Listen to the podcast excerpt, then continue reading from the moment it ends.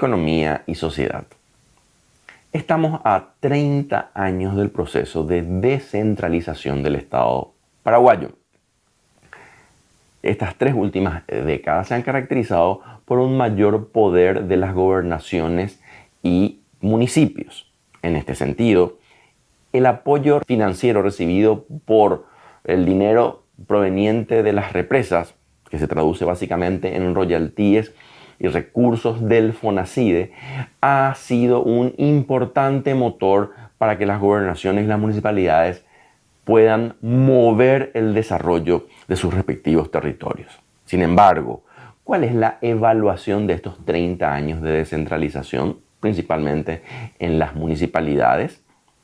Se observan muy pocas obras y acciones que redunden en una mejor calidad de vida de los pobladores.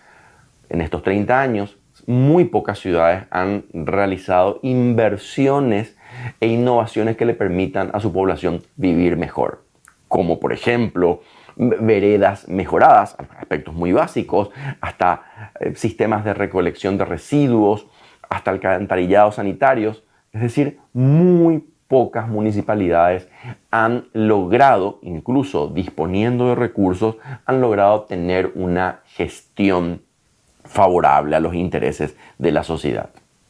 En resumen, podríamos preguntarnos hasta qué punto la descentralización, o mejor dicho, esta descentralización es la más coherente y la más eficiente para las necesidades que tiene el Paraguay del siglo XXI.